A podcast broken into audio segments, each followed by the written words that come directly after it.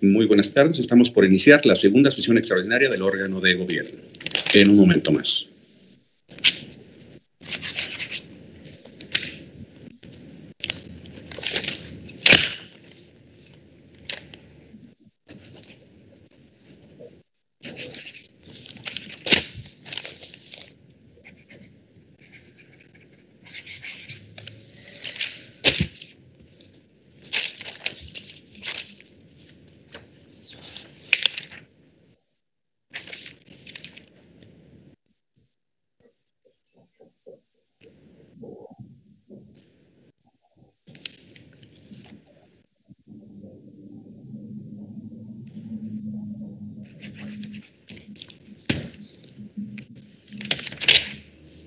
Bienvenidas. Estamos haciendo, una prueba de, estamos haciendo una prueba de audio. En un momento más comenzaremos con la transmisión.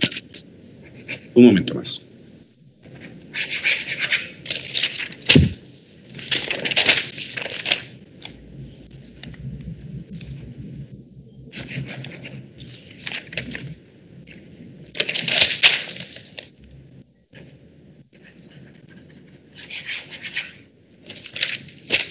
Podemos iniciar. Gracias. Bienvenidas y bienvenidos a la segunda sesión extraordinaria del 2021 del órgano de gobierno de la Secretaría Ejecutiva del Sistema Estatal Anticorrupción, misma que se celebrará a distancia de manera virtual. Solicito a la secretaria de cuenta de la existencia de quórum.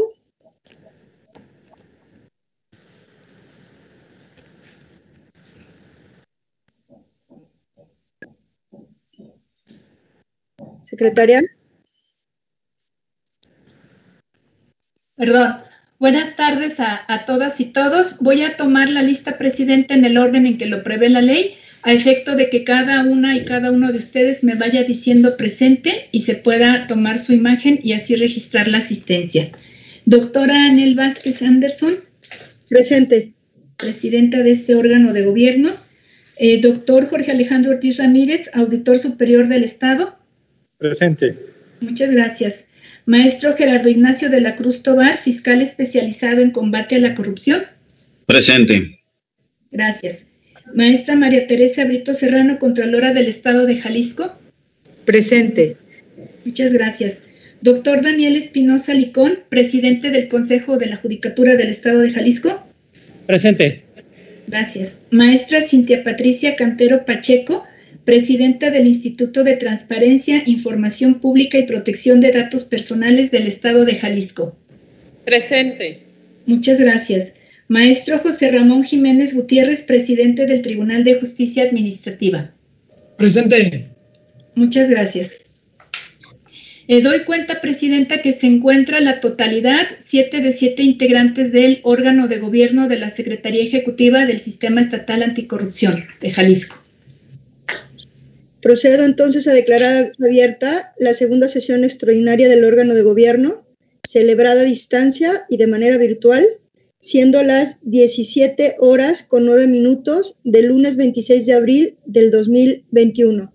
Muchas gracias a todas y a todos. Eh, la dinámica para aprobar los acuerdos ya la saben, será igual que en las sesiones anteriores llevadas a cabo de manera virtual. Esto es, que la secretaria nos vaya nombrando Abrimos nuestra cámara y micrófono para registrar la imagen al manifestar nuestro voto de manera verbal. Y para el caso de que se presente alguna inconveniencia para mostrar su imagen, el voto se haga válido si se expresa por audio. Prosiga, secretaria, por favor. Sí, presidenta. Eh, por favor, si me apoyan proyectando el orden del día. Bueno, el, voy a leer el orden del día. El punto número uno es el que ya pasamos, registro de asistencia y en su caso declaratoria de quórum. El número dos, lectura y en su caso aprobación del orden del día. El tres, propuesta y en su caso aprobación de las adecuaciones y transferencias presupuestales de la Secretaría Ejecutiva. El 4, presentación para su revisión y, en su caso, aprobación y autorización para su publicación del dictamen de estados financieros 2019 de la Secretaría Ejecutiva realizada por despacho externo. El 5, presentación y, en su caso, aprobación de las condiciones generales de trabajo de la Secretaría Ejecutiva. El punto número 6, presentación para conocimiento del Reglamento Interno de Transparencia y Acceso a la Información Pública de la Secretaría Ejecutiva del Sistema Estatal Anticorrupción de Jalisco. El 7, propuesta y en su caso aprobación de la transferencia gratuita de los recursos didácticos que desarrolla la Secretaría Ejecutiva. El 8, asuntos generales. El 9, acuerdos. Y el 10, clausura de la sesión. A su consideración. Gracias, secretaria. Pues someto a votación el orden del día, expresando su voto en los términos ya acordados. Adelante, Aime, con la votación. Sí, eh, con su venia omitiré los cargos de ustedes, diré únicamente el nombre, si me permiten, para agilizar la, la votación. Doctora Anel Vázquez Anderson. A favor. Doctor Jorge Alejandro Ortiz Ramírez. A favor. Maestro Gerardo Ignacio de la Cruz Tobar. A favor. Maestra María Teresa Brito Serrano. A favor. Gracias. Doctor Daniel Espinosa Licón. A favor. Gracias. Maestra Cintia Patricia Cantero Pacheco. A favor. Maestro José Ramón Jiménez Gutiérrez. A favor. Doy cuenta, Presidenta, de que se aprueba por unanimidad de los presentes el orden del día. Muchas gracias, secretaria. Continúe con el siguiente punto del orden del día, por favor. Eh, sí, si me apoyan, por favor, con la proyección de un resumen ejecutivo de mismo que les fue enviado junto con un anexo. Bueno, como se les informó, el 18 de marzo recibimos vía correo electrónico el oficio de la Secretaría de la Hacienda Pública donde se hace de nuestro conocimiento la ampliación presupuestal especialmente dedicada a las adquisiciones de las licencias informáticas imprescindibles para el debido funcionamiento de esta Secretaría y que por lo tanto vienen a impactar en el capítulo 5000 por el incremento de los montos, por lo que se hace necesario someter a su consideración esta adecuación presupuestaria. Si me apoya pasando, por favor, este, las láminas. Bueno, este es un resumen general de nuestro presupuesto, el presupuesto que está que fue aprobado tanto por el Congreso del Estado de Jalisco como por ustedes en la sesión de órgano de gobierno correspondiente, como esta ampliación que podemos ver en la siguiente columna y una modificación que hay a los recursos destinados para el Comité de Participación Social, que también se irían al capítulo 5000. Entonces, en la columna final de la derecha, pues lo que podemos ver es cómo quedaría el presupuesto modificado si tienen a bien aprobar esta propuesta. Eh, seguimos, por favor. Respecto de la ampliación del capítulo 5000, pues esta sería la forma en que quedaría. Eh, la mayor parte, como podemos observar, se va a la partida 5971, que son las licencias informáticas e intelectuales. Seguimos, por favor. Este es un resumen general donde se ve gráficamente cómo quedaría distribuido. La siguiente, por favor. Bueno, respecto del capítulo 1000, eh, queremos también plantear algunas adecuaciones atendiendo a que existe un remanente, como pasaré ahora a explicarlo, y a que tenemos la imperiosa necesidad de cumplir con la resolución interlocutoria mediante la cual se le concede la suspensión definitiva al quejoso que interpuso eh, un amparo y es relativa al incidente de suspensión 285 diagonal 2021 guion sexto que fue hecho de su conocimiento el pasado jueves 22 de abril. Si podemos eh, ir pasando las láminas, por favor. La siguiente, después, la siguiente, nos regresaremos a esto. La siguiente, por favor. Aquí.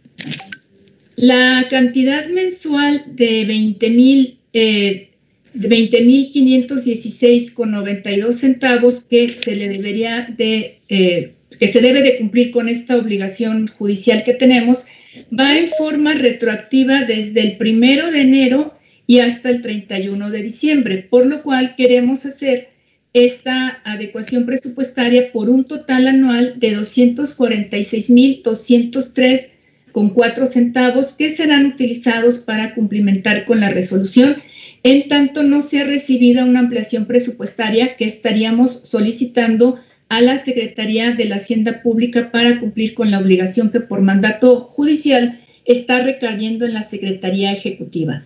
Entonces, eh, someto a su consideración esta transferencia, así como otras, si nos regresamos, por favor. Esta es una lámina que introdujimos con motivo de, esto. También someteríamos a su consideración de contar con la suficiencia completa, desde luego. Si vamos una más atrás, por favor. Perdón, ahí, la, la siguiente.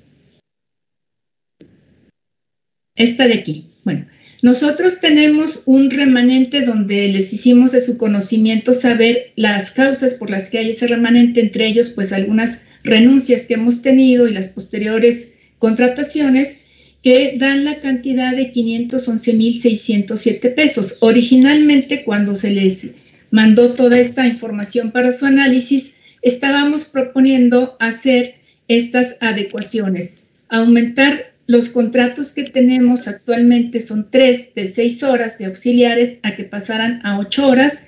Tener un contrato por honorarios del nivel de jefatura dedicado especialmente al seguimiento del programa de trabajo anual del comité coordinador, del cual surgieron muchas actividades, y también tener un auxiliar específicamente dedicado a la actividad de coordinación dedicada al proyecto sobre inasistencias de los servidores públicos que hemos conocido eh, coloquialmente como aviadores y pues queda, quedando un remanente pequeño para completar la póliza para el seguro de vida para los empleados, en el cual teníamos una cantidad muy pequeña.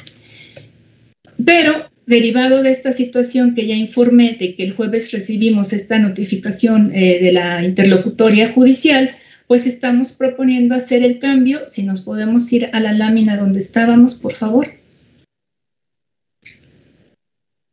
que temporalmente podamos, la siguiente por favor,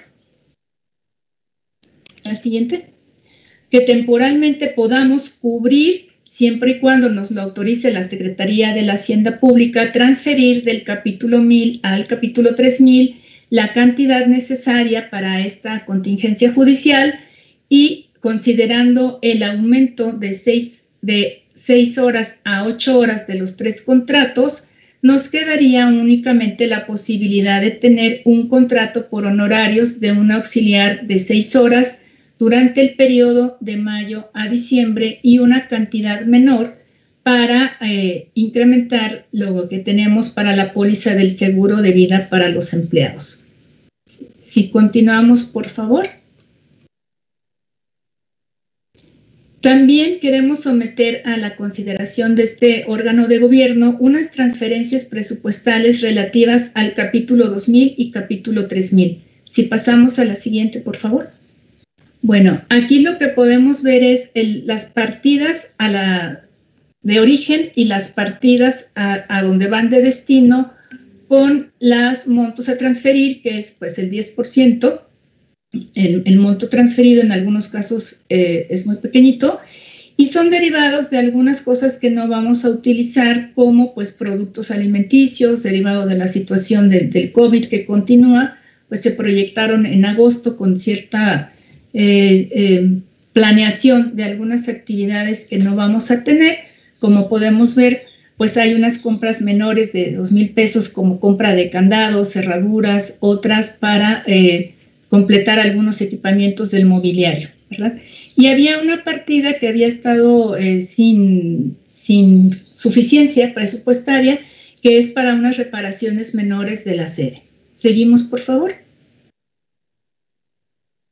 Respecto de las transferencias del eh, capítulo 3000, pues hay unas necesidades para los vehículos. Los vehículos se tienen en comodato en la Secretaría Ejecutiva y recae en nosotros la obligación de darles el mantenimiento adecuado de los servicios, así como el cambio de unas baterías que se tienen que hacer. Son unas cantidades pequeñas, 12 mil pesos, como podemos ver en el primer rubro, de donde tomaríamos, de la energía eléctrica, que también derivado a que en algunas labores las continuamos haciendo desde casa, para tener eh, eh, un disponible para materiales audiovisuales, son 10.500 y finalmente, pues algunos servicios de limpieza de, dedicado a, las palmas y los jardines de la sede de la Secretaría. Seguimos, por favor, creo que eso ya sería Esas serían las propuestas que haría a su consideración.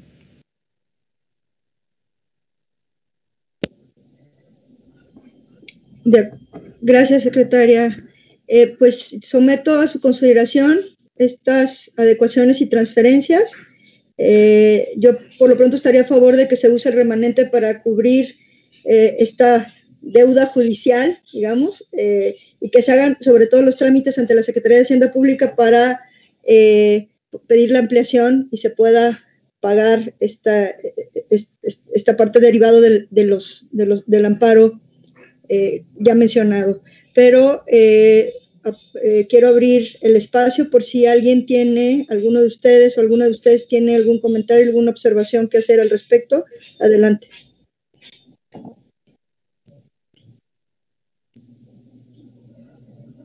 La presidenta Cantero está solicitando el uso de la voz. Adelante, perdón, no veo, es que no los tengo aquí en la pantalla. ¿Podrías darle tú la voz, por favor, Aime, para que, tú que los ves a todos? Gracias. Adelante, presidenta. Gracias. Yo tengo algunas preguntas ese, que sí quisiera, eh, pues nada más para, para verlas, para, para saber y conocer a profundidad los, las propuestas que se nos hacen. Con relación, ya digo, tenía una duda del tema de la modificación en el resumen general sobre los 2.500 del CPS. ¿Ese para qué es? Como recordaremos, eh, bueno, como recordaremos, la doctora Nel y su servidora, se aprobó el presupuesto que está destinado específicamente a los gastos del CPS y se aprobó en lo general porque no habían sido distribuidas todas las partidas. Estaba todo en el capítulo 3000, pero cuando se aprobó había una, un producto en específico que recae en el capítulo 5000 si la memoria no me falla, es algo que tiene que ver con una cámara, no estoy muy segura. Unos micrófonos y unas bocinas, sí. Por aquí me acompaña, la, no es que se esté aumentando, sino que sale del capítulo 3000 y se tiene que pasar por clasificación presupuestaria al capítulo 5000. Ah, ok. Muy bien. Eh, pasándome un poquito, la de la modificación o las adecuaciones presupuestales del capítulo 1000, que en un momento más lo abordo, me voy al capítulo, a las transferencias que se proponen y a las justificaciones que nos están presentando. Yo tengo aquí nada más duda en cuestión, me parece importante, todos los documentos que se transmiten o que se nos proporcionan van formando parte del archivo documental de la decisión que nosotros tomamos ya como órgano de gobierno. Y me parece importante señalar que en las transferencias que se están proponiendo de la, de la adquisición de licencias, me parece que, a ver, ahorita les comento cuál. Eh, no tengo el número de la, renovación de Adobe, Acrobat y Adobe eh, Cloud VIP, ajá, VIP, se, pone una justificación, pero esa justificación en la, partida 5971. En esa parte, también en la parte de renovación de licencias antivirus para equipos de cómputo y también en la renovación de Microsoft Office se utiliza exactamente la misma justificación y me parece que son conceptos completamente distintos. Entonces, yo ahí pediría que se nos haga la aclaración en un documento anexo donde se diga la justificación de cada una, porque no corresponde la justificación a las tres. Sí, cómo no, se lo podemos ampliar. Más que ampliar, modificar, porque si no estaríamos tomando una decisión con base en algo que no es, no corresponde a la justificación. Y también preguntar sobre el costo de mercado. Traigo nada más porque pues revisé los costos de, comparativos con los que en el ITEI utilizamos y solamente yo sí quisiera eh, corroborar en el tema de las cantidades. Por ejemplo, en la renovación de... Eh, ahorita les comento. En la renovación de las licencias, de las 48 licencias por la cantidad de 331.200 pesos, se está considerando eh, pues un costo de 48 licencias por eso, ¿no? 331.200. Y solamente quisiera corroborar el costo de mercado porque en nosotros, en el mismo tipo de licencia, adquirimos 140 licencias por 275 mil pesos. Entonces me parece que hay una diferencia de más de 60 mil pesos o de 60 mil pesos y solamente quisiera corroborar esos costos.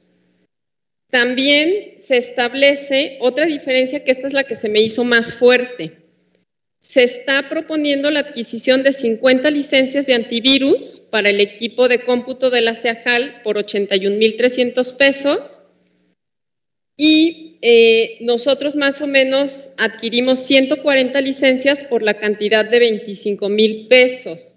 Es decir, nosotros pagamos la licencia a 208 pesos y la que se está proponiendo es de 1.626 pesos cada una.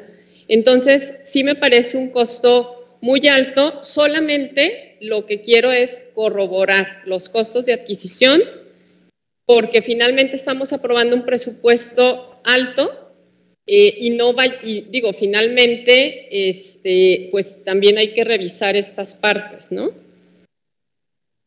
Sí, Presidenta. Mire, sí tenemos todo el soporte documental del estudio de mercado, se lo vamos a mandar con gusto. Eh, a través de, los medios usuales en el que les mandamos ampliación de la información.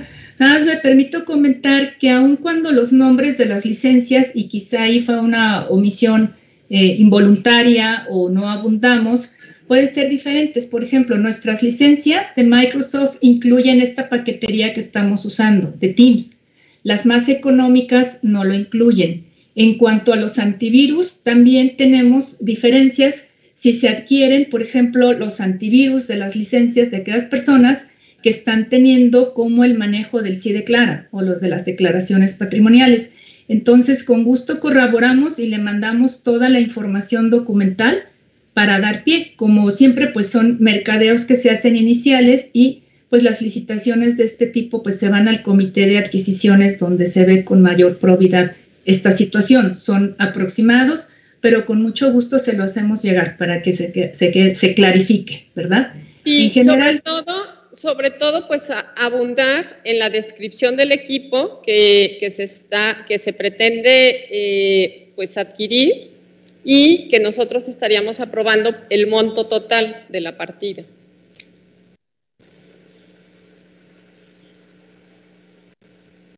¿No? Bueno, este, por un lado eso. Por otro lado, en el tema de la transferencia o de la modificación del capítulo 1000, yo nada más eh, estoy completamente de acuerdo en el que se tiene que atender el pago de, eh, de lo que marca o de lo que se resolvió en este momento. Me preocupa que del capítulo 1000 no podemos hacer transferencias a los demás capítulos. Entonces, este rubro, pues yo más bien diría, no, no lo podemos autorizar, al menos que tuviéramos ya una autorización de Hacienda. Pero la ley es muy clara en el sentido de que no se pueden transferir del mil, en este caso al tres mil. Así es, Presidenta. Este, sí, reitero lo que usted dijo y como señalé, estaríamos supeditados a que la Secretaría de Hacienda nos lo apruebe es que por la, premura del término y como lo hicimos en alguna otra ocasión, eh, ¿cómo decirle? También la Secretaría de Hacienda me pregunta si el órgano de gobierno está de acuerdo. Entonces, iríamos ya con esta gestión diciendo que el órgano de gobierno está de acuerdo en esta transferencia y la palabra final, desde luego, como usted atinadamente señaló, le corresponde a la Secretaría de la Hacienda Pública pero no sé cómo lo quieran hacer dados los plazos que tenemos para cumplimentar con la interlocutoria. Sí, con respecto a eso, yo creo que la interlocutoria pudiera cumplirse a reserva de lo que pueda opinar el, magistrado presidente Daniel o el magistrado presidente José Ramón, que tienen más experiencia en esto. pero me parece que se pudiera dar cumplimiento argumentando por parte de la Secretaría Ejecutiva como responsable de dar cumplimiento a esta resolución o a esta interlocutoria con las gestiones que se estén haciendo, ¿no?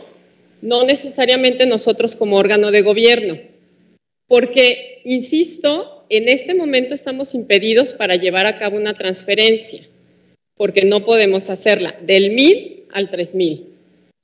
Eh, y me parece que la Secretaría Ejecutiva, en su calidad de representante legal, pudiera atender esta resolución enviando eh, el, seguimiento de lo que está haciendo, ya sea ante la Secretaría de Hacienda, de, que está haciendo estas gestiones. Pero no sé, aquí José Ramón o, el magistrado también, Daniel, qué, qué opinen.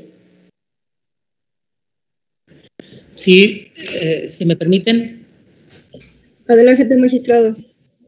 Estoy de acuerdo con Cintia, creo que el capítulo 1000, casi por decirle una palabra, es sagrado, eh, no se puede transferir e incluso hay hasta responsabilidad penal, si mal no recuerdo, el hacer este tipo de movimientos al margen de la responsabilidad administrativa. Entonces yo también estaría en contra de esto. Y, y en todo caso, tendría, deberían de haberse hecho aparte o por separado las gestiones eh, y a lo mejor con un aval, un visto bueno, pues ya aprobarlo nosotros, este, pero así, en las condiciones que lo proponen, yo estaría en contra. Gracias, magistrado. ¿Alguien más? Aquí, José lo que pasa es que es un, es un, es un tema complicado por, por lo siguiente. Por un lado tenemos, la ley es muy clara en, en, lo que refieren mis compañeros, la presidenta y el presidente, la ley es muy clara. Este, en una idealidad, tienes un presupuesto y si quieres hacer una transferencia necesitas la aprobación de Hacienda y se acabó. O sea, eso me queda muy claro. Por otro lado, tenemos una situación excepcional, que es el cumplimiento de una suspensión. Y la verdad es que aquí sí estamos, creo yo, un poquito expuestos a, a, la, a la discrecionalidad o más que nada al criterio jurídico que tenga el juez de distrito. Habrá un juez de distrito que te diga, en una primera instancia, infórmame de las gestiones que estás haciendo para pagarme y te lo puede tener, está bien, pero te va a volver a requerir, ¿me explico? Este, en esto estoy de acuerdo con mis compañeros, o sea, ¿podemos informar de la gestión? Sí, eso estoy de, estoy de acuerdo, pero sí tenemos que estar conscientes que es una suspensión dentro de un juicio de amparo y que si bien te va a ayudar a ganar tiempo para hacer la gestión y obtener el recurso, pues no necesariamente este, son los, no necesariamente concuerdan los plazos de nosotros con los del juzgado distrito, pues. El juez, si nos toca un juez un poquito más flexible, podrá decir, oye, te lo acepto en vías de cumplimiento e infórmamelo de manera inmediata en cuanto tengas la respuesta y por favor cumple con la, con la suspensión, porque a final del día la suspensión en el juicio de amparo es mantener pues la, la sustancia del juicio y si no se le está pagando en este caso el, a la, a la, persona del CPS, pues no estamos manteniendo la materia, pues. Entonces, digo, yo tal vez no sea muy tajante en cuanto a votarlo en contra. Yo estoy de acuerdo que se haga la gestión, que se le informe que se están haciendo gestiones en vías de cumplimiento, en este caso de la suspensión, y esperar, ser un poquito cautelosos y, con todo respeto lo digo para la Secretaría y la Presidencia, pues movernos para que la, esta, esta petición que se haga Hacienda, pues nos la contesten de la manera más pronta posible e informarla de inmediato al, al juez, ¿no? Eso sí, cada oficio que se emita, cada gestión que se haga, que se documente y que se le mande al juez para que también él, no me va a dejar mentir el magistrado Licón, él aprecie estas ganas de, de, cumplir, pues, y nos puede en algún momento eximir de alguna multa, ya no digamos de algún arresto, ¿no? Esa sería mi opinión. Muchas gracias, magistrado. El fiscal anticorrupción también pidió la palabra. Adelante. Sí, muchas gracias. Efectivamente, hay, hay situaciones que nosotros estamos obligados a, a respetar y una de ellas es, el, en principio, el cumplimiento de la ley. En efecto, el capítulo 1000 no se debe tocar. Estamos ante una situación excepcional y es algo que debemos hacerle saber al juez de amparo. ¿Por qué? Porque nadie puede estar obligado a lo imposible y tenemos que partir del supuesto de que no existe en este momento presupuesto que nos sirva para satisfacer esta exigencia que se desprende de la suspensión concedida. A la hora de que nosotros lo único que hicimos fue autorizar la forma en que se aplicó el presupuesto, pues se autorizó por las cantidades designadas finalmente por el Congreso, pero nosotros no podemos generar, no podemos crear dinero y no podemos hacer que las cosas broten así como, como, como así. Podemos hacer muchas gestiones y esas gestiones, como bien lo dice el magistrado, se las tendremos que informar al juez de amparo para que lo considere, pero partiendo del supuesto de que no podemos cumplir si no existen las posibilidades para hacerlo, me refiero. En este momento no hay dinero, no podemos cumplir con esto. Hacemos las gestiones para generar la forma de cumplir con esa suspensión. Y, esto con la, más que nada con la idea de no incurrir en una responsabilidad penal que mañana pasado pudiera ser reprochada. Muchas gracias, fiscal. ¿Alguien más? Muy bien. La Contralora quiere hacer uso de la voz. Adelante, Contralora. A ver, entonces, en el acuerdo no estamos autorizando una transferencia del 1000 al 3000. Lo que nosotros estamos manifestando es nuestra aprobación para que se atienda este mandato judicial y que la secretario realice todas las gestiones técnicas administrativas que se requieran para el cumplimiento del mismo. Es así, ¿verdad? No es propiamente decir, yo apruebo la transferencia del 1000 al 3000 porque eso no nos toca a nosotros. Lo que estamos manifestando, si es que así estamos de acuerdo, es la voluntad de que se atiende este mandato judicial. Es así, ¿verdad? Muchas gracias, Contralora. Pues podría, podría interpretarse así a partir de todas las opiniones que acaban de eh, dar todos los eh, integrantes que participaron. Eh, me parece que es esa, efectivamente, es cumplimentar, ¿no? hacer las gestiones adecuadas para cumplir con este mandato judicial, ¿no? Lo que implique puede ser, en este caso supongo que no implica cambiar, ya lo dejaron muy claro, no implican cambiarlo del 1000 al 3000, sino probablemente lo que implique sea la gestión de los recursos a la Secretaría de Hacienda para que se pueda cumplimentar. ¿sí? ¿Y puedo hacer un agregado? Claro que ¿Puedo hacer un agregado? Adelante. Eh, sí me tocó platicar con Juan Partida y efectivamente él dice, yo necesito de ustedes que manifiesten su conformidad en darle atención a este mandato judicial. Es todo lo que necesito, dice Juan Partida. El resto es un seguimiento que él, en base a sus atribuciones, nos dirá si es de la mil a la tres mil, de la tres mil a la cuatro mil, él nos dirá cómo atender. Y efectivamente, eh, como dice el fiscal anticorrupción, estamos obligados a lo imposible, esa parte no nos toca, más sí nos toca manifestar la voluntad de cumplir, ¿verdad? Perfecto, de acuerdo, Contralora. ¿Alguien más? Yo pues, vi la mano del fiscal levantada y no sé si el auditor quiera hacer uso de la voz y también de la presidenta Cantero. Sí, adelante, por favor, auditor, si es tan amable. ¿Auditor? Adelante, adelante, fiscal. Muy bien, bueno, muchas gracias. Efectivamente, corroborando lo que ya menciona la Contralora, es específicamente lo que tenemos que aprobar es el hacer los trámites correspondientes ante la Secretaría de la Hacienda Pública para que se pueda llevar a cabo en principio esa transferencia. Ya veremos si se, si se autoriza, si jurídicamente es viable.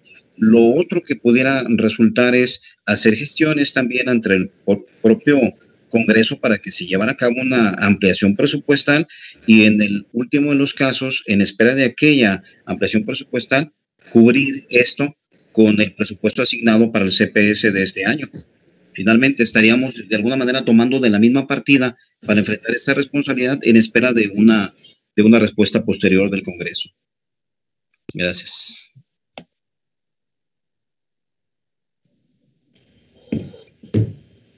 A ver, Adelante, Sí, nada más para acotar el tema y clarificar los conceptos. Eh, creo que tenemos dos situaciones. Una es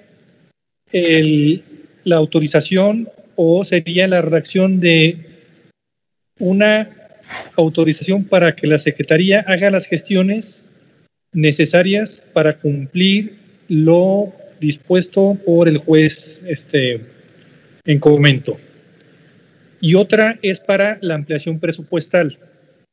Creo que una es este cambio entre, entre capítulos y otra cosa es la ampliación presupuestal. ¿Es correcto o, o está, este, se está proponiendo otra cosa? Sí, son las dos propuestas, tal cual. La gestión Ok. ante Hacienda para que nos dé, nos, nos, nos amplíe el presupuesto para poder hacer frente a esta obligación. O, eh, o la otra que, que está planteando la secretaria es, mientras eso sucede, a lo mejor estamos obligados a cumplirla y entonces tendríamos que hacer la transferencia presupuestal, que hasta ahorita esta segunda opción, por lo que he escuchado de los, de los que han tomado la voz, no estarían de acuerdo porque sería en principio este, ilegal, ¿no? Porque no se puede cambiar los recursos sin la aprobación de Hacienda del 1000 al 3000. Así es. Me, parece, auditor, que es un acuerdo dual en el sentido, si lo tienen a bien, de que se me autoriza las gestiones ante la Secretaría de la Hacienda Pública para solicitar una ampliación presupuestal y cubrir con la obligación judicial o, en su caso, para hacer una transferencia de los remanentes del capítulo 1000 en tanto se resuelve esa ampliación, ¿verdad? Ya con esta digamos, conocimiento y anuencia de parte de ustedes para que yo gestione efectivamente, pues pedirle al secretario de Hacienda este capítulo 1000 que ya se ha dicho. En ese sentido yo estaría de acuerdo. Nada más informar que estamos en vías, como acertadamente lo dice el magistrado Ramón Jiménez. Es que creo, perdón, Adelante, Cintia. que la gestión, o sea, no la debemos nosotros de autorizar porque quien es responsable de darle seguimiento es la Secretaría Ejecutiva. Más bien se nos está informando de esta resolución y bueno, se le va a dar seguimiento ante la Secretaría de Hacienda. Eh, porque finalmente la representante legal de este órgano, de la, de la Secretaría Ejecutiva, es la Secretaría Técnica, no el órgano de gobierno. Por eso me parece, y además la resolución va en ese sentido, ¿no? Para la Secretaría Ejecutiva y para la Secretaría de Hacienda.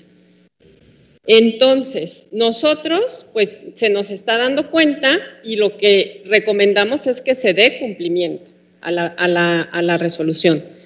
También, por otro lado, eh, el autorizar la transferencia del MIL a otros capítulos, yo estaría completamente en contra, al menos de eh, ya tener un ajuste por parte de la Secretaría de Finanzas, pero yo estaría en contra.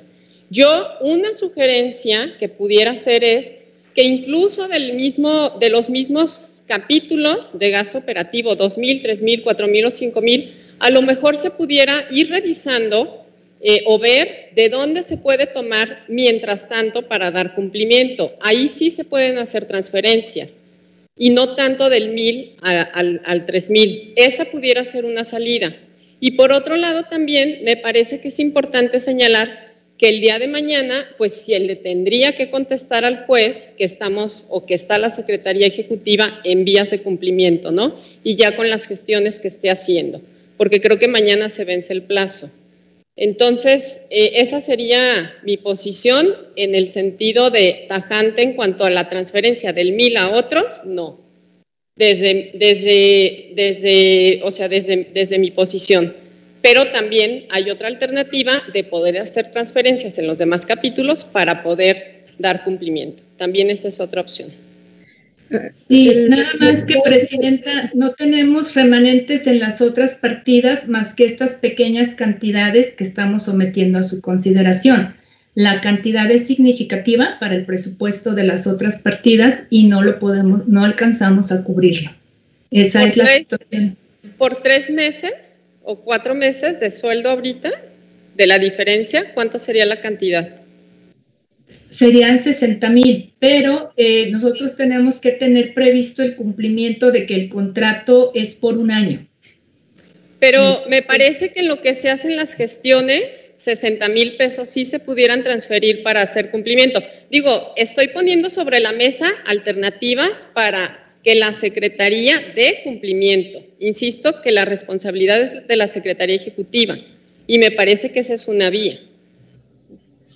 Bueno, a ver, ya aquí ya hay dos opiniones diferentes. eh, todos coincidían en que no se podía hacer del 1000 al 3000 el, el, el cambio, pero todos coincidían hasta antes de la presidenta en que podía aprobarse que eh, la, secretaria hiciera las gestiones, como un acuerdo del órgano de gobierno que hiciera las gestiones este, para, eh, correspondientes para hacer, eh, digamos, para cumplir con esto. Ahora dice la presidenta que no, que si entendí, es así, es decir, no aprobarlo desde aquí, sino básicamente que ella nos dé cuenta, nos informe de lo que está pasando y qué es lo que va a hacer, no necesariamente aprobarlo como un acuerdo del órgano de gobierno. ¿Es así? Pero también puede ser un acuerdo en términos generales de que nos está informando y nosotros estamos de acuerdo en que se inicien las gestiones, en que se haga lo necesario. De acuerdo. Ok, entonces estamos en las mismas en eso. Bien, gracias, Presidenta. Eh, levantó la mano el magistrado José Ramón y luego el fiscal anticorrupción. Adelante. Sí, este. Lo que pasa es que eh, tenemos por ahí un tema de competencias, pues, sobre, sobre quién está obligado a. Quién, en este momento, quién está obligado a pagar. O sea, y la pregunta, lo comentaba antes, o sea, la pregunta que tendríamos que hacernos es: ¿a quién le corresponde pagar? Evidentemente no es al órgano de gobierno, es a la Secretaría Ejecutiva y es la que tendría en una primera instancia que dar cumplimiento. Eso es por un lado. Por el otro, pues bueno, al ser órgano de gobierno, de alguna manera damos la anuencia para que se haga este, las gestiones necesarias para dar cumplimiento a la suspensión. O sea, me queda claro esta parte, aunque operativamente, pues quien lo haga, eh, también entiendo que lo tiene que hacer la Secretaría Ejecutiva. Ahora, mi opinión va en el sentido de que si vamos a rendir el informe de vías de cumplimiento, pudiéramos agregar como autoridades relacionadas con el cumplimiento de la suspensión a la Secretaría de Hacienda y metemos al Congreso del Estado. ¿Para qué? Para de alguna manera desahogar esta presión en nuestra Secretaría Ejecutiva, de decir, oye, yo ya inicié, mira, yo ya inicié la gestión, yo aquí tengo todo lo del envías de cumplimiento. Es más, esta acta de hoy puede servir como para acreditar que estamos en vías. Y si a eso le agregamos que le estamos pidiendo a la Secretaría de Hacienda y al Congreso las gestiones y lo señalamos como autoridades relacionadas con el cumplimiento, pues pudiéramos lograr este desahogo para, en primer lugar, para IME y para nosotros. Y por qué no, perdón que lo diga, pero nos traemos al baile a la Secretaría de Hacienda y al Congreso para que se acelere todo eso, ¿no? ¿Cómo ven? Gracias, magistrado. Sí, de hecho, incluso creo que esta misma, eh, este, eh, esta misma situación se, se, hizo llegar a la Secretaría de Hacienda, ¿verdad? De parte, digamos, esta deuda judicial quedó claro que lo tenía que cumplir Hacienda y, el, y, el, y, eh, la Secretaría Ejecutiva, o sea, va dedicado a las dos. Y del Congreso entiendo que porque el, el, el que se amparó, la persona que se amparó precisamente está amparando en contra de una decisión del gobierno del Estado y del Congreso del Estado. Nosotros nada más seríamos como autoridad, como, como les llama, este, que, le toca cumplir, ¿verdad? Este, con esta eh, suspensión. Y ahí estamos las dos, tanto la Secretaría de Hacienda como la Secretaría Ejecutiva, según entiendo, pero yo, yo, estaría de acuerdo fiscal. Adelante. No escuchamos. Este, fiscal. Perdón, es cierto. Sí, decía, la idea es buscar soluciones y como bien dice la maestra Cintia, pues en este momento estamos hablando de tres meses, estamos hablando de la cantidad necesaria para enfrentar lo que ya hay. Desde luego tiene razón también la doctora Aime cuando nos dice, sí, pero hay que pensar en el año. Entonces, eh, con independencia de lo que nos llegara a autorizar o no el Congreso, lo que nos llegara a autorizar o no Hacienda, también tenemos un remanente que se está generando y ese remanente se manejaría, vamos, este, eh, ¿cómo está generando? Porque tenemos algunas renuncias, según dice la doctora Aime, ahí nos está generando una cantidad de dinero que pudiera ponerse a disposición de Hacienda.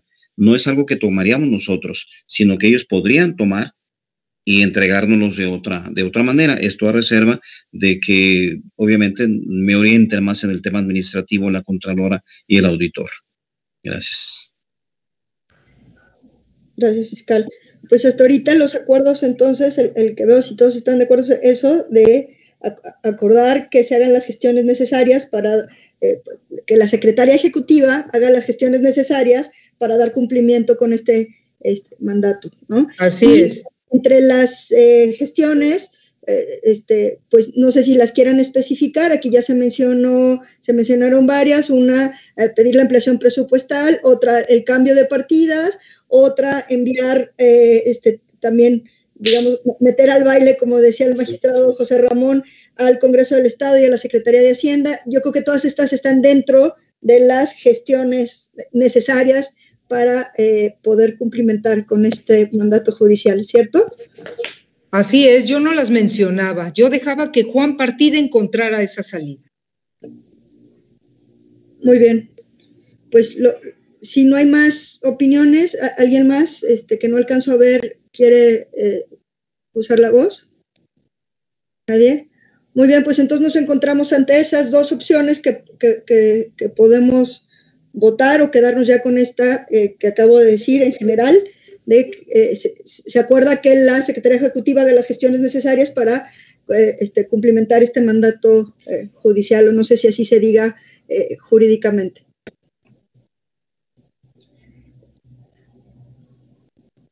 Entonces, lo sometemos a, votación el acuerdo. ¿Lo, podrías eh, repetir, Aime, y someter a votación?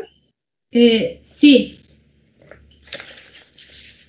Ah, perdón por la insistencia. A ver, lo voy a, lo voy a leer, ¿no?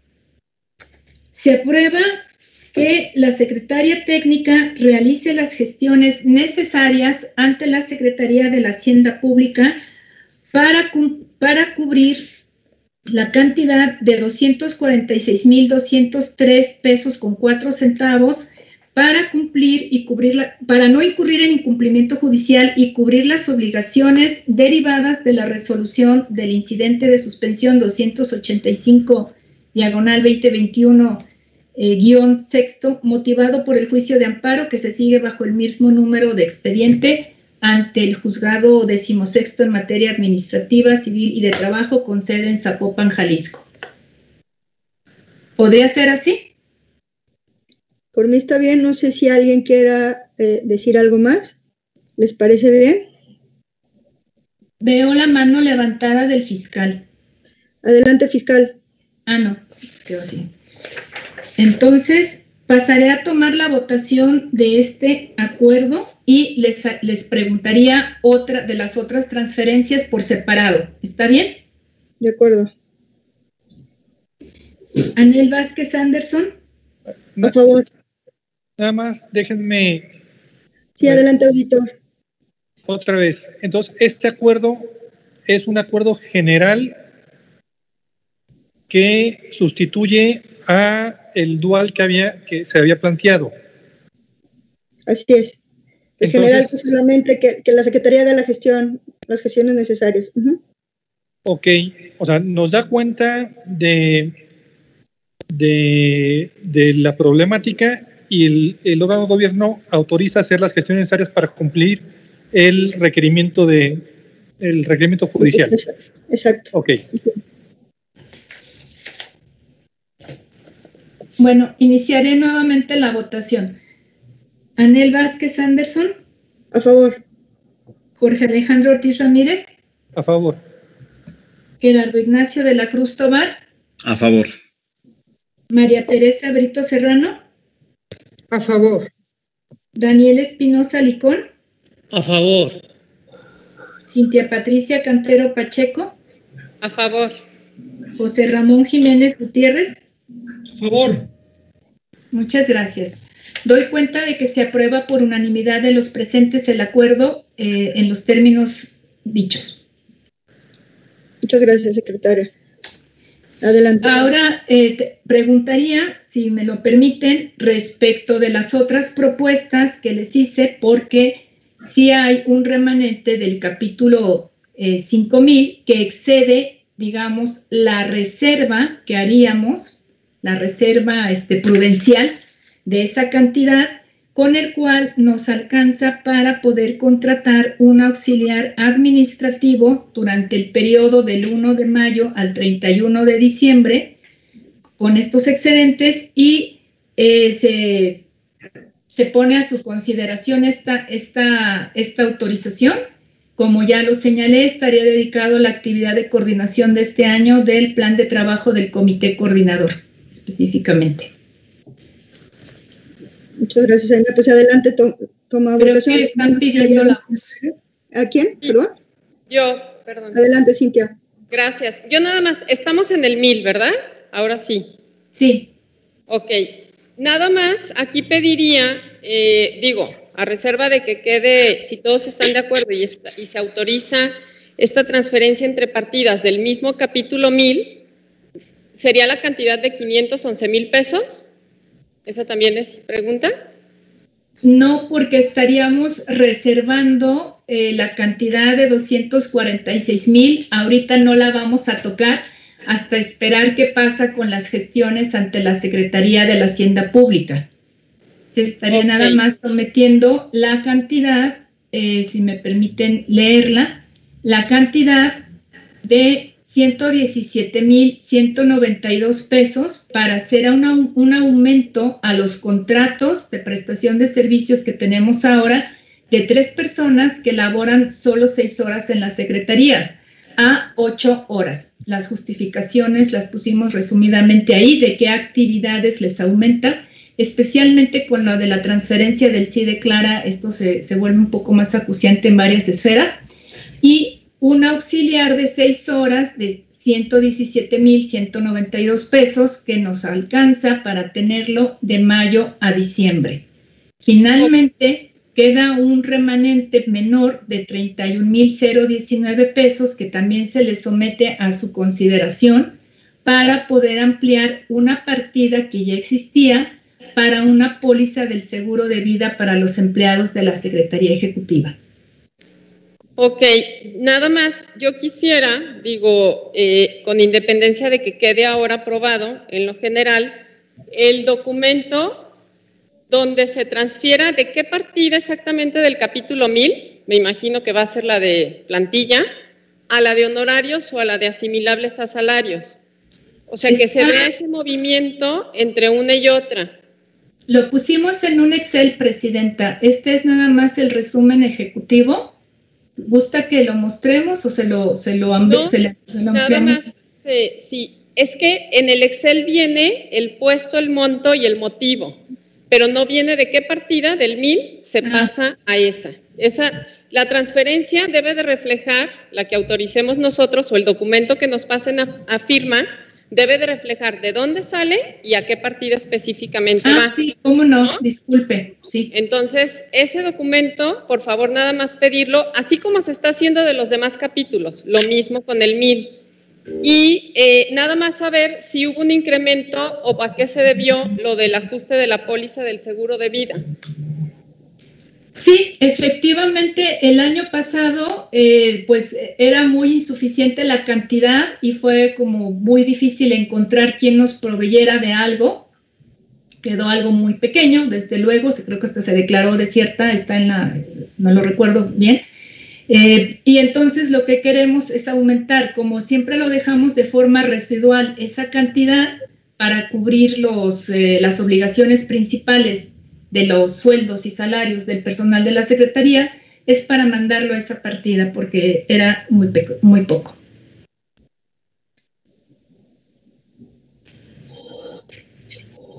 Con todo gusto le enviamos la información más detallada al momento de la firma para que esté como anexo del acta. Muy bien. Pero sigo viendo la mano del fiscal levantada. Ahora sí. Ah, sí, perdón, fiscal. Adelante, fiscal. Ahora sí, efectivamente. Bueno, el, viendo precisamente ese remanente de 511 mil pesos, ¿verdad? De los cuales comenta la doctora que se tomaría una parte para poder cumplir esto del aumento. Eh, pero el, resto, según escuché, es para prever la posibilidad de, que no tuviéramos ese incremento que se espera para hacer frente a la obligación y en consecuencia decir, bueno, podríamos, podríamos ponerle esto a disposición a la, Secretaría de Hacienda para que de ahí nos dieran. Así es. Pero estamos pensando en un amparo. Sin embargo, tenemos dos. Estamos ah, pensando, no se está pensando en garantizar el riesgo del, del segundo, del otro juicio de garantías que también tenemos, donde no se le concedió la suspensión, pero no se ha resuelto en definitiva. Y pudiéramos tener una resolución contraria vamos a lo establecido. Porque si, si es así, eh, valdría la pena mantener en reserva todo. Si estamos pensando en que pudiera, vamos, darse una, una resolución de, negativa, negativa para el presupuesto, no para nosotros, sino para el presupuesto, pues yo creo que valdría la pena mantener ese remanente todavía hasta que no se concluyeran las gestiones con Hacienda y supiéramos si vamos a tener dinero de otro lado o no. Bueno, como no hay una resolución, como usted mismo lo señala, fiscal, y pues, ¿qué les puedo decir a ustedes que son los especialistas y los que viven día con día esto de los tiempos, verdad? A esta Secretaría Ejecutiva le compete darles el mejor apoyo posible en su programa de trabajo anual que, que ya tenemos y que resultó con bastantes actividades. Entonces, eso por un lado me preocupa, poderles ofrecer el servicio adecuado con, es una sola persona más la que estaríamos este, teniendo por lo pronto, ¿verdad? Para una actividad de coordinación que requiere, eh, pues, que me gustaría ofrecerles en forma muy puntual. Como sabemos, la Secretaría Ejecutiva nunca ha tenido la plantilla que se solicita y es un poco difícil poder hacer las asistencias técnicas y el apoyo que, que requieren. Por otro lado, pues esto de los tiempos y no sabemos si vayamos a tener más amparos, si estamos siempre pensando en estas posibilidades, pues creo que, que sería difícil tener un fondo de contingencia, más bien lo podríamos eh, pensar de cara al anteproyecto de presupuesto del próximo año. No, en este caso no hablamos de un fondo de contingencia. En este caso hablamos de dos amparos que ya están presentados, dos procesos que ya están en marcha y de hecho ojalá pudiéramos saber si alguien más ya también promovió y nos ha notificado pero no, no es una, un fondo para eventualidades, desde luego. Yo no más quisiera eh, decir algo al respecto. Eh, yo no sé de los tiempos legales, los que saben me han platicado que se puede resolver, así como se puede resolver en un año, se puede resolver en cinco. Entonces, no sé si de veras hay un límite de tiempo y a mí me preocuparía que por esperar eh, si va a llegar o no, no nos gastemos ese dinero y también creo que eso es negativo, ¿no? Para el presupuesto, digamos que, que, no nos vamos bien y no es adecuado no gastarnos ese dinero y tampoco no lo vamos a gastar dos días antes de que termine eh, el periodo si no llegó nada de parte de un juez con respecto al otro juicio de amparo. no sé si con mayor claridad cuánto puede tardar un asunto así. De hecho, no, no es el tema el, el si tarda uno o cinco años la resolución. De entrada, estoy pensando únicamente en los dos que están tramitados. Desde luego que hay un plazo fatal para interponer el, juicio de garantías, pero los, dos, los dos que ya están presentados son de los que estoy teniendo en mente, no la posibilidad de que a futuro alguien más lo presente. Ah, no, me refería yo también a ese eh, fiscal. A ver, eh, instruyame porque yo no sé del, del asunto.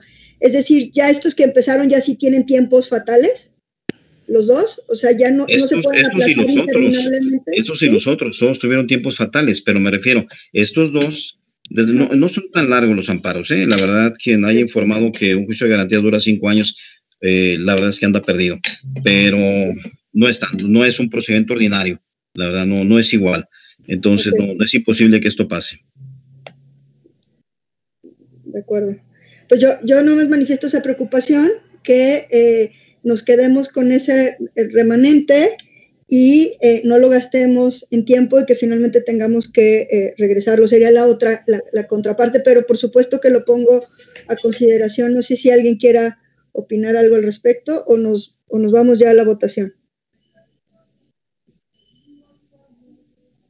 O sea, básicamente ahorita hay dos posturas, una, digamos, dos propuestas una es eh, que con, se, queda, las dos eh, incluyen la, digamos, la bolsa para respaldar eh, este, el pago de, la suspensión que ya se dio, la suspensión definitiva, y las dos incluyen eso, pero una dice que lo que propone es utilizar esos recursos en eh, aumentar horas a, las unas eh, personas que están ahí ya trabajando en la Secretaría y contratar a alguien más. Y la otra propuesta es no, que se quede ahí por si eh, se requiere para el otro amparo que ya está en marcha. Esas son las dos propuestas. ¿Alguien quiere opinar al respecto o ya nos vamos a votar?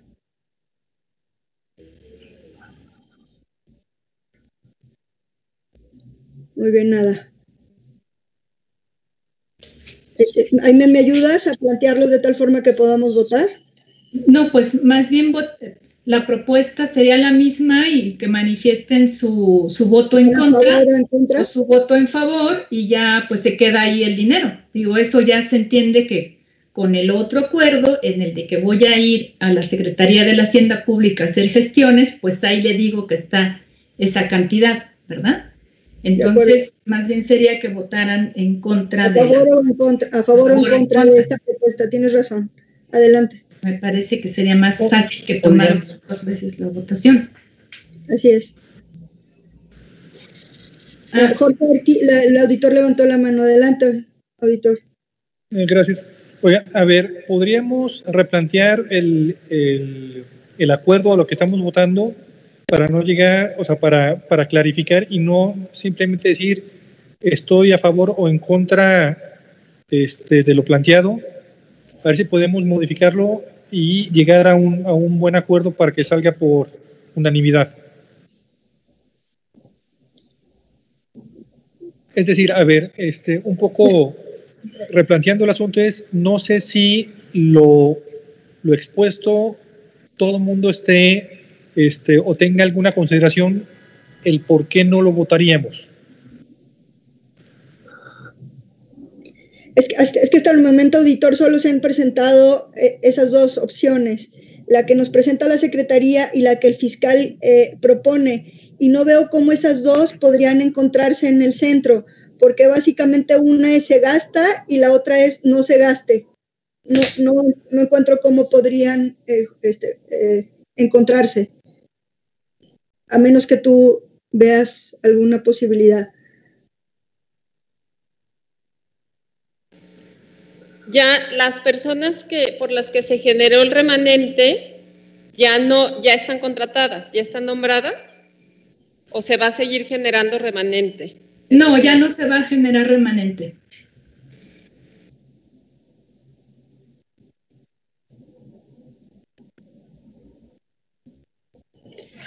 Entonces, si no hay alguna otra propuesta que como el auditor dice nos lleve a una como más hacia el centro donde podamos coincidir. Yo les propondría que sea una aprobación condicionada. Es decir, que eh, derivada de las gestiones que haga ante la Secretaría de la Hacienda, si es que va a haber una ampliación, pues podamos contratar eh, a las personas, entonces sería la, totalidad de las personas que se les está proponiendo, que eh, sería también una jefatura de departamento, y si no hay esa ampliación presupuestaria, considerando dos amparos, que son dos cantidades similares, esto es la cantidad de 246.203 con 4 centavos por dos, ¿verdad? Eh, de todas maneras queda ahí un piquito para lo de las pólizas, para la póliza, es una sola la póliza de seguro, pues con esa eh, eh, condición, pues esa, esa condición que pondríamos, pues no se hacen ningunos contratos. Es una propuesta solamente. Puede ser una opción. A mí me, me, parece bien, o sea, me gusta la propuesta que quede condicionada, pero solamente lo que ahorita se puso a consideración. O sea, la parte de los 200 y tantos, o sea, lo que ahorita se puso a consideración, que sea la que, la que, más bien, la que sobra, la que el fiscal propone que, que, que se utilice como remanente, que se siga guardando, más bien que esa quede condicionada a, saber qué gestiones y qué respuesta va a tener Hacienda. O sea, no hablar de todo el paquete, sino solamente esa, esa parte. O sea, aclarando que la otra ya se, ya se separó, digamos, la otra ya es para el, lo que hay que responder mañana. Esa ya, más bien de la que sobra, este, dándole respuesta a esta parte. Ok. De acuerdo. Sí, sí, sí quedó claro, Jaime, como para que intente redactar el acuerdo en esos términos. Sí, pues sería el aumento, voy a repetirlo, el aumento es de seis horas a ocho horas de tres personas que ya están contratadas por 117.192, un contrato de honorarios de seis horas de mayo a diciembre por 117.192 y los 31.019 pesos con 96 centavos para la póliza. Claro, eso quedaría condicionado a las gestiones que realices ante la Secretaría de Hacienda para, para este, ¿cierto? ¿Es así, Cintia, como lo, lo planteas? Sí, y así ya, eh, o sea, tampoco queda apretada el, apretado el tema de la, de la Secretaría Ejecutiva. Finalmente, la Secretaría de Hacienda tendrá que decidir si, como dijo la Contralora, ellos sabrán de dónde, si toman esta, este dinero que aquí está como remanente o si dan una ampliación adicional directamente al capítulo 3000, porque lo que sí no podemos hacer es cambiarlo nosotros, ¿no? Entonces, me parece que, que sí, así yo estaría de acuerdo. Fíjese, Presidenta, o, a los compañeros, ojalá el, el secretario de Hacienda tome la mejor decisión, así como lo expresa Cintia Cantero, pero nada más tomemos nota y seamos respetuosos que también la secretaria está hablando de un programa de trabajo. Y así se lo vamos a decir a Juan Partida. También aquí hay un programa de trabajo que, por cierto, está muy, muy rico en cuanto a propósitos de todos nosotros que integramos el comité coordinador. Y esa es una parte que también tendrá que considerar al momento de supeditar una cosa y lo otro, ¿verdad? Ya que lo tengamos asentado en acta, le estamos rindiendo el respeto que corresponde a la secretaria que así nos lo está expresando. Coincido con usted, Contralora, completamente. Digo, no es dinero que sobre y que lo queremos ahí, que no sabemos qué hacer con él. O sea, sí sabemos específicamente qué hacer con él y lo necesitamos. Y queda claro en qué y para qué, con, con claridad, claro. De acuerdo, Contralor. Muy bien. Pues entonces sometamos a votación para poder avanzar en los demás puntos del orden del día. Dame, por favor. Bueno. Entonces, eh, se aprobarían las... ¿Se los vuelvo a leer? Sí, por favor, para que todos les quede claro. Nos quede claro. Se aprueba el uso del remanente del capítulo 1000 hasta por la cantidad de 117.192 pesos para aumentarlos con tres contratos de honorarios de 6 a 8 horas del periodo de mayo a diciembre del 2021. También se aprueba el uso de 117.192 pesos para un contrato de honorarios de nivel de auxiliar de 6 horas del 1 de mayo al 31 de diciembre de 2021 y se aprueban 31.019 pesos con 96 centavos para aumentar el recurso para la póliza del seguro de vida para los empleados. Se anexará al acta correspondiente la descripción de las partidas. A su consideración, procederé a tomar la votación si ya no tienen más opiniones. Anel Vázquez Anderson. A favor. Jorge Alejandro Ortiz Ramírez. A favor. Gerardo Ignacio de la Cruz Tobar. A favor. María Teresa Brito Serrano. A favor. Daniel Espinosa Licón. A favor. Cintia Patricia Cantero Pacheco. A favor. Gracias. José Ramón Jiménez Gutiérrez. A favor. Gracias. Perdón, y faltó añadir que estarán condicionados a las al resultado de las gestiones ante la Secretaría de la Hacienda Pública para el cumplimiento de la eh, resolución interlocutoria en comento en esta sesión. Así es. Adelante, secretaria, continúe, por favor.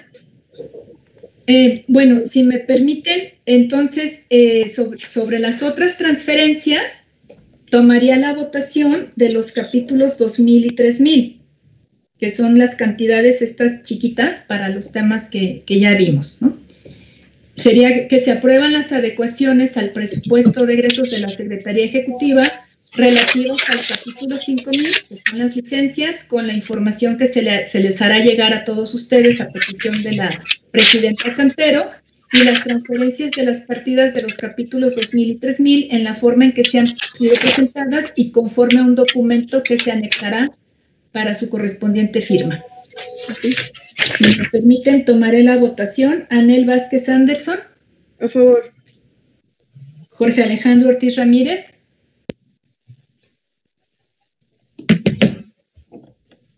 Auditor, creo que le perdimos el audio. Bueno, voy a pasar. A favor. Ah, gracias, muy amable. Gerardo Ignacio de la Cruz Tobar. A favor. Gracias. María Teresa Brito Serrano. A favor. Gracias. Daniel Espinosa Licón. A favor. Muchas gracias.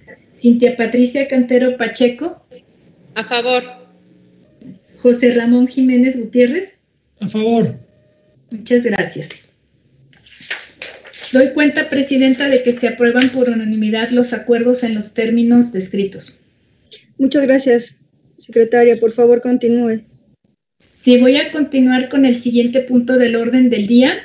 Es el número cuatro, la presentación para su revisión y, en su caso, aprobación y autorización para su publicación del dictamen de estados financieros 2019 de la Secretaría Ejecutiva realizada por despacho externo. Eh, ah, como recordarán, en la sesión de agosto del año pasado, el 10 de agosto, se aprobó realizar transferencias presupuestales para la contratación de un despacho externo para la dictaminación de estados financieros 2019 de esta Secretaría. Incluso tuvimos que hacer también una consulta a la Secretaría de la Hacienda Pública.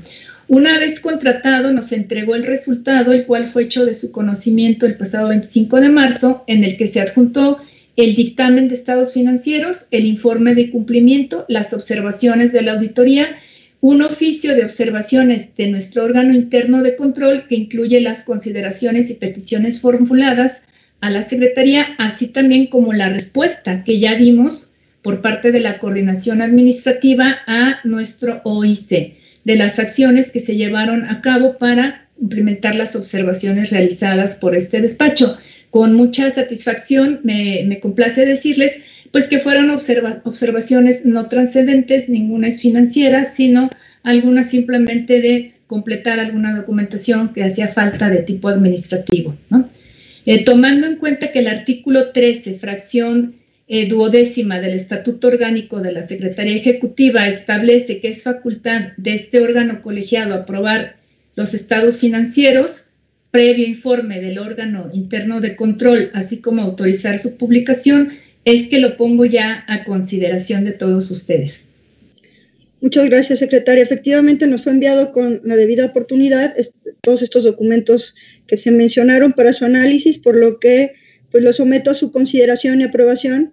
Eh, y eh, sobre todo la y si se aprueba también su autorización para su publicación. No sé si quieran eh, opinar al respecto o nos vamos ya directamente a la votación. Nadie, muy bien. Entonces, eh, secretaria, a favor de tomar la votación. Sí, presidenta. Anel Vázquez Anderson. A favor. Jorge Alejandro Ortiz Ramírez. A favor. Gracias. Gerardo Ignacio de la Cruz Tobar. A favor. María Teresa Brito Serrano. A favor. Daniel Espinosa Licón. A favor. Gracias. Cintia Patricia Cantero Pacheco. A favor. Gracias. José Ramón Jiménez Gutiérrez. A favor. Muchas gracias. Doy cuenta de que se aprueba por unanimidad del órgano de gobierno, Presidenta, el acuerdo de publicación de los eh, estados financieros, de aprobación y publicación. Muchas gracias. Continúe, secretaria, por favor, por el siguiente punto de la orden del día. Eh, sí, presidenta, es el número 5, la presentación y, en su caso, aprobación de las condiciones generales de trabajo de la Secretaría Ejecutiva. Eh, primeramente, quisiera agradecer mucho la participación de todos ustedes en la eh, mejora de este documento, una mejora en diferentes sesiones que hemos tenido a través de o sus enlaces o los jurídicos directamente involucrados. Eh, se les remitió la última versión, eh, el último, de acuerdo a la, última reunión que tuvimos, y entonces están ahí todas las observaciones también que se recibieron por parte de la Consejería Jurídica y de la Secretaría de Administración y las de ustedes, desde luego. Eh, yo pido obviar el documento, la lectura, que es bastante abundante. Más bien, este, directamente, Presidenta, le pediría a usted si lo puede someter a votación o si tienen algún comentario. Muchas gracias, secretaria. Pues antes de someterlo a votación, me gustaría si eh, alguno de ustedes o alguna de ustedes tiene alguna, un comentario, alguna observación con respecto a esta última versión del documento que se les hizo llegar. Sí. Adelante, Cintia. Gracias. Yo nada más digo agradecer la, la atención a las observaciones que hicimos por parte del ITEI, pero sigo viendo dos, dos observaciones, tres, que, que, no las veo reflejadas en el documento. La primera es con relación a lo del bono, de, o no al bono, perdón, al, sí, dice bono, o en su caso, del Día del Servidor Público que se otorga con base en, el, en un acuerdo del gobernador publicado el 31 de agosto del 2019. La propuesta fue que quedara redactado este artículo en las condiciones de manera tal en que se excluyera, pues en este caso al titular de, la Secretaría Ejecutiva y algunos niveles que marca el propio acuerdo. Y no quedó así y bueno, la sugerencia es que se le agregue que quedan excluidos de esta prestación los titulares de área del, eh, de la Secretaría Ejecutiva para ir de acuerdo a ese documento con base en el cual se otorga ese acuerdo, porque si no, queda igual que estaba anteriormente, que pudiera abarcar a todos. Ese es el artículo 66 y también en el artículo 70 habíamos hecho la observación de que con relación a, los, a lo que se otorga a los familiares del servidor público que hubiere fallecido, las condiciones o el, el documento que nos proponen establece que tres meses cuando la ley establece dos meses. Entonces, también habíamos hecho ese señalamiento y pues me parece que aquí estaríamos considerando un mes que la propia ley no establece. Otro de los artículos es el 69, donde se dice que la Secretaría Ejecutiva eh, llevará a cabo o podrá llevar a cabo convenio para el tema de la prestación de los servicios de salud con instituciones públicas o privadas. Aquí se sugiere acotarlo a con la institución pública porque finalmente ya se hizo lo del IMSS, que era un tema que ya está solventado, ¿no? Porque ya, lo, ya se superó ese tema por parte de la Secretaría Ejecutiva. Entonces, son esos temas y pues nada más solicitar que se incorporen si están de acuerdo. Gracias, Cintia. Aime, no sé si quieras eh, contestar a esta estas observaciones que hace la presidenta del ITE? Ah, no, por nuestra parte este, podemos hacer esas adecuaciones. Sin duda deben ser eh, erratas a la hora de tantas versiones que hemos hecho, ¿verdad? Y que se han discutido colectivamente. No sé si los demás estén de acuerdo con, con esto. Por nuestra parte no habría ninguna objeción en, en aclararlo. ¿Alguien más quiere hacer la voz? De acuerdo, la Contralora. Muy bien, Contralora, gracias. ¿Alguien más? Sí, de acuerdo con las observaciones hechas. Muy bien. Ok, ¿las puedes integrar en el acuerdo para poderlo someter a votación, Aime, por favor? Sí, entonces el acuerdo sería, se aprueban... Aime, creo que Jorge, el auditor, está levantando de mano. Adelante, auditor. Entonces, la versión que tenemos, este, sal, o sea, lo podemos aprobar en general y ya con las observaciones que se hicieron, incluidas las de la presidenta Cantero, eh, sería la versión final, es lo que... Así es, así es, ahorita. Perfecto. Adelante, M. Pues si les parece, entonces el acuerdo sería, se aprueban los términos de las condiciones generales de trabajo de la Secretaría Ejecutiva del Sistema Estatal Anticorrupción con las adecuaciones señaladas al artículo 66, 70 y 69 por la presidenta Cintia Patricia Cantero Pacheco, a efecto de que se sometan a consideración de los trabajadores de la misma para su conocimiento y en su caso, y o en su caso observaciones o aceptación. Ese sería el acuerdo. Eh, Gerardo, ¿el, fiscal anticorrupción está levantando la mano. Adelante, fiscal. Sí, efectivamente, esa última parte es la que no me queda muy clara. O sea, se establece que, que echa las observaciones una vez aterrizadas las observaciones que hace la maestra Cintia Patricia Cantero, serán puestas a disposición de los trabajadores para que las consideren. ¿Eso fue lo que escuché al final? se les tiene que poner a su consideración fiscal. ¿Dónde se establece, perdón? En la ley de servidores públicos. Y en, no, no se establece en ningún lado que los trabajadores deben de firmarlas.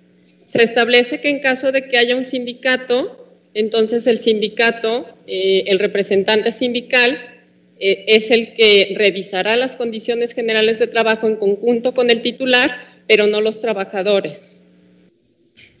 Si lo podemos, digo, lo podría, se podría revisar esa parte, pero no se establece textualmente, como se está mencionando, no hay ningún artículo que haga referencia a la ley de servidores.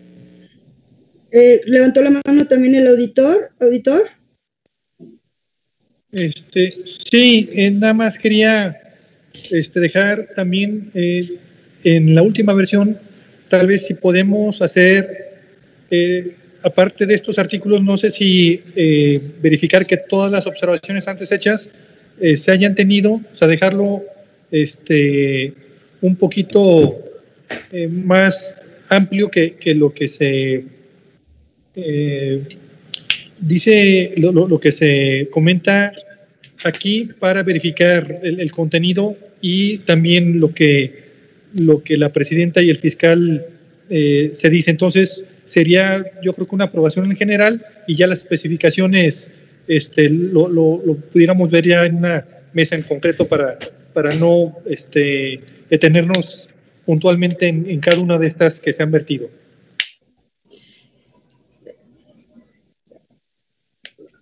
¿Alguien más quiere opinar? Bueno, eh, entiendo que el documento, este, eh, hasta ahorita las únicas observaciones que se están haciendo a última, a esta última versión son de la maestra Cin- Cintia Cantero. Si hubiera alguna más, es momento de, este, de hacerlas.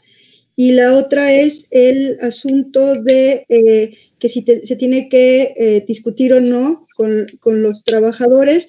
Yo lo que propondría, si están de acuerdo, es que eh, nosotros solo lo aprobemos, solo aprobemos este documento y que el acuerdo vaya en que se deposite en el Tribunal de Arbitraje y escalafón y ya al- a la Secretaría Ejecutiva le toque gestionarlo, implementarlo como mejor eh, le parezca. Si, si ella le parece que lo tiene que discutir, bueno, que lo discuta, pero que no sea algo que nosotros aprobemos. Nosotros aprobamos eh, el documento y el que sepa, el que se deposite en el Tribunal de Arbitraje y Escalafón, si están de acuerdo. Levantó la mano el magistrado José Ramón. Sí, este, creo que dejemos la ejecución para la Secretaría, ¿no? Si, si nos- nosotros aprobamos el instrumento como tal, precisamente con las correcciones y observaciones de nuestra compañera Cintia, pues yo creo que ahí se acaba, ¿no? Ya la ejecución, que es propiamente la que se haga de conocimiento y, la- y el depósito, le correspondería a la, a la Secretaría Ejecutiva. Igual y para poder avanzar pudiéramos aprobarlo en ese sentido. Yo me regreso un poquito a, a una de las observaciones de Cintia porque no me quedó muy claro y prefiero preguntar. Sí, adelante. Eh, en, el acuerdo que mencionaba Cintia decía, hay un acuerdo del Ejecutivo Estatal en donde atendiendo a la naturaleza, de la, entiendo así que atendiendo a la naturaleza de las funciones, pues hay, hay una, hay una delimitación de niveles de quienes reciben este bono del servidor público.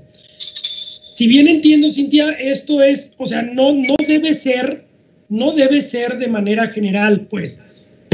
Entonces, quiero pensar que en ese acuerdo del Ejecutivo se estableció para ciertos niveles, precisamente para que constituya un apoyo a su función, ¿no?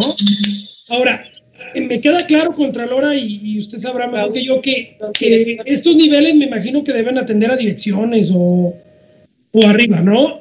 Entonces, aquí Así si lo aprobaríamos, no tendríamos nosotros que decir qué niveles hacia abajo en este momento, o atendiendo a la naturaleza de lo, de lo que es acuerdo, lo vamos a aplicar como analógicamente, o tendríamos que decir ahorita, oigan, a partir de tal hacia abajo nosotros hay que aprobarlo porque somos el órgano de gobierno. Digo, la observación de Cintia me parece muy, muy oportuna, porque Cintia dice, oigan, no puede ser para todos, de un nivel hacia abajo. En este momento no podríamos definir ya qué niveles hacia abajo o, o, o lo vamos a dejar así y así lo aprobamos. Eh, si me permite, presidente, responderle, es que este año, por ejemplo, por las reglas de austeridad, este, creo que no hubo nadie, entonces no estoy muy segura. Entonces, esto va eh, un poco vinculado, salvo que, que, ustedes me hagan el favor de corregirlo, a la, a la suficiencia presupuestaria y por eso la remisión a los acuerdos generales. Quizá, digo, acá hablábamos del 19 porque fue el año en que se empezaron a trabajar pero este año, este, no sé si Contralora nos ayuda, creo que estuvo muy restringido el asunto y, no hay niveles, ¿verdad? Yo recuerdo que habían dado, habían dado algo del servidor público a ciertos niveles, pero yo pienso, presidente, que de manera análoga lo podemos aprobar atendiendo el acuerdo emitido en ese sentido del señor gobernador. Si tenemos alguna duda, ya preguntaremos a la Consejería Jurídica o Administración la interpretación, pero vamos aprobándolo en los términos del acuerdo dictado por el señor gobernador, es decir, aprobarlo como dice el auditor superior, en lo general, aprobar las condiciones generales de trabajo y en lo particular con la inclusión de las observaciones de la maestra Cintia Cantero, quedando a consideración de la Secretaría la difusión de, de las mismas previo depósito en el Tribunal de Arbitraje y Escalafón. Eh, el acuerdo es muy claro del gobernador.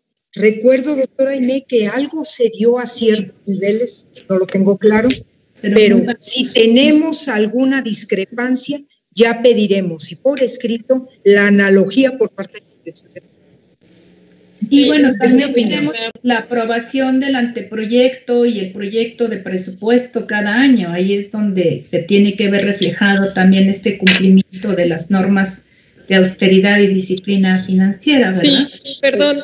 Eh, si me digo, si puedo hacer un último comentario. Este bono que se da por el Día del Servidor Público tiene su sustento en la ley de servidores, en ese acuerdo que, que ya mencionaron, y que ahorita comenta la Contralora. Pero la ley de servidores es muy clara en decir que no habrá titulares que puedan recibir bonos. Por lo tanto, sí tenemos que acotar esta disposición en las condiciones generales de trabajo porque expresamente se está hablando de un bono por el Día del Servidor Público. En este sentido, o hacemos referencia de manera expresa a lo que dice la Contralora, que será de acuerdo al bono del gobernador, a lo establecido, o señalamos que no entrarán titulares de las áreas administrativas, es decir, directores y en este caso Secretaría Ejecutiva, porque como recordaremos, no, está, no es que venga reflejado en el presupuesto, porque en el presupuesto se puede ver reflejado en el director o en la Secretaría Ejecutiva. Este no es el tema. El tema es que hay una disposición expresa que nos prohíbe a considerarlo y me parece que si lo estamos reglamentando en las condiciones generales de trabajo, sí debe de venir expresamente que o con base en el acuerdo del gobernador o bien omitir de manera expresa al, titular y a las áreas administrativas, que son las direcciones, una u otra. Es que, bueno, perdón. Adelante, Contralora. Yo tenía la intención, maestra Cintia, que se mencionara en base al acuerdo del gobernador, pensando que aunque es un descentralizado atípico, forma parte de. Y yo lo dejaba en términos generales con el respeto de lo que es el control interno que está manejando el Ejecutivo del Estado. Por eso decía, efectivamente, ni la secretaria ni los directores, pero el acuerdo, si lo manejamos en términos generales, ya nos hablará de la particularidad que sea y ahí lo tenemos integrado. Exactamente. No sé. sí, yo estaría de acuerdo, Contralora. Muy bien. Eh, tal cual, la, la, Contralora sintetizó perfectamente el acuerdo. Este, ¿Cómo ves, Jaime? Si, si, si lo recuperaste o, que nos lo repita la, Contralora. Estoy tomando nota y lo bueno de las sesiones es que... Lo que se dijo, sí. Sí, estoy tomando nota y se quedan grabadas. Entonces, este, esto es algo bueno. A ver, sería, se aprueban en lo general los términos de las condiciones generales de trabajo de la Secretaría Ejecutiva del Sistema Estatal Anticorrupción de, Jalisco, quedando a cargo de la Secretaria Técnica la difusión del mismo, de las mismas, antes de su depósito en el, en el Tribunal de Escalafón. Y se condiciona particularmente el artículo 66, en el cual se hará una remisión al acuerdo del gobernador relativo al tema el artículo 70, donde se expresará que son dos meses, y el artículo 69, en donde se limitará a las instituciones públicas los servicios eh, mencionados ahí. A ver, queda aprobado en lo particular con la inclusión de estas observaciones, ¿verdad? Aprobado en lo particular. Exacto, eso faltó decir. En lo general, las condiciones. En lo particular, con, perdón. Sí, así es, Contralor. El auditor pidió la palabra. Adelante, auditor. Gracias. Siendo así también, nada más quería ver, quisiera verificar algo que mi área de enlace propuso en el artículo 64. Entonces, tal vez ahí está, este, nada más, esto más verifiquemos que se hizo y se, se tomó en cuenta la recomendación o la observación. Este, y de ser el caso, también estaríamos por en lo general en lo particular. Sería incluir esta observación en lo particular, pero ¿en qué términos, auditor? Eh, no, ¿No se hizo la observación o sí se hizo? No, la quiero verificar nada más Ah, eh, si se hizo o no se hizo.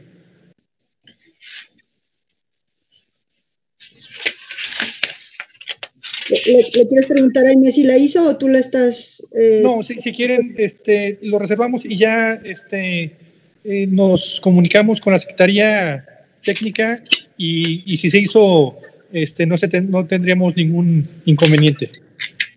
Ok. De acuerdo, ¿algo- ¿algún comentario más?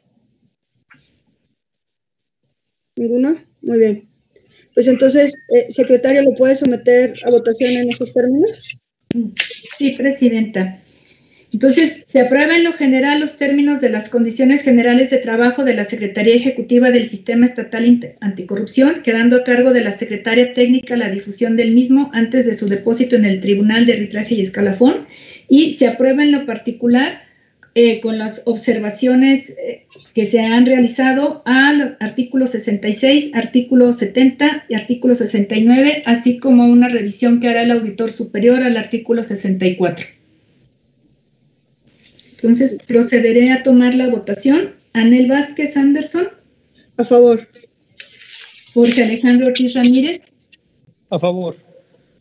Gerardo Ignacio de la Cruz Tobar, A favor. gracias. María Teresa Brito Serrano, A favor. Daniel Espinosa Licón, A favor. muchas gracias. Cintia Patricia Cantero Pacheco, A favor. gracias. José Ramón Jiménez Gutiérrez, A favor. muchas gracias. Doy cuenta de que se aprueba por unanimidad de los presentes el acuerdo en los términos señalados. Muchas gracias, secretaria. Eh, continúe, por favor, con el siguiente punto del orden del día. Si es el punto número 6, presentación para conocimiento del Reglamento Interno de Transparencia y Acceso a la Información Pública de la Secretaría Ejecutiva del Sistema Estatal Anticorrupción de Jalisco. Eh, pues este documento es solo para conocimiento, se les fue enviado con oportunidad, pues tiene su origen en algunas mejoras que se están haciendo en el área y derivado de una observación que también tuvimos del órgano interno de control. Y eh, en ejercicio de la facultad conferida a los sujetos obligados en el artículo 25 de la Ley de Transparencia y Acceso a la Información Pública del Estado de Jalisco y sus, sus municipios, y pues también al amparo del artículo 18, fracción tercera del Estatuto Orgánico de la Secretaría Ejecutiva, se pone, eh, se hace de su conocimiento para que pueda ser publicado y surta los efectos para su aplicación. Muy bien. Pues como es solo para nuestro conocimiento, se le tiene a la Secretaría Técnica presentado el reglamento en esos términos, a menos que alguien quiera comentar algo en este momento.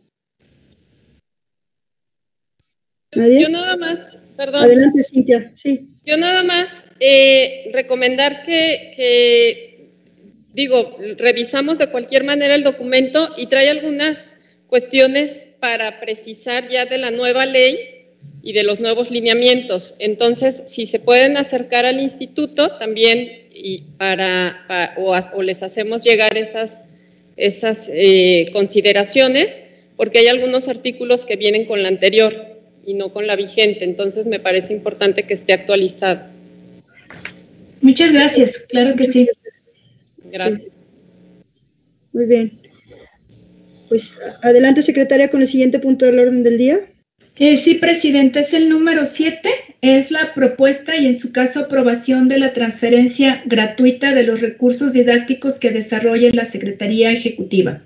Eh, como ustedes saben, en torno al sistema Sí Declara, nos dimos a la tarea de elaborar una serie de recursos didácticos para su mejor entendimiento y comprensión y ustedes como comité coordinador tuvieron a bien aprobar esa transferencia.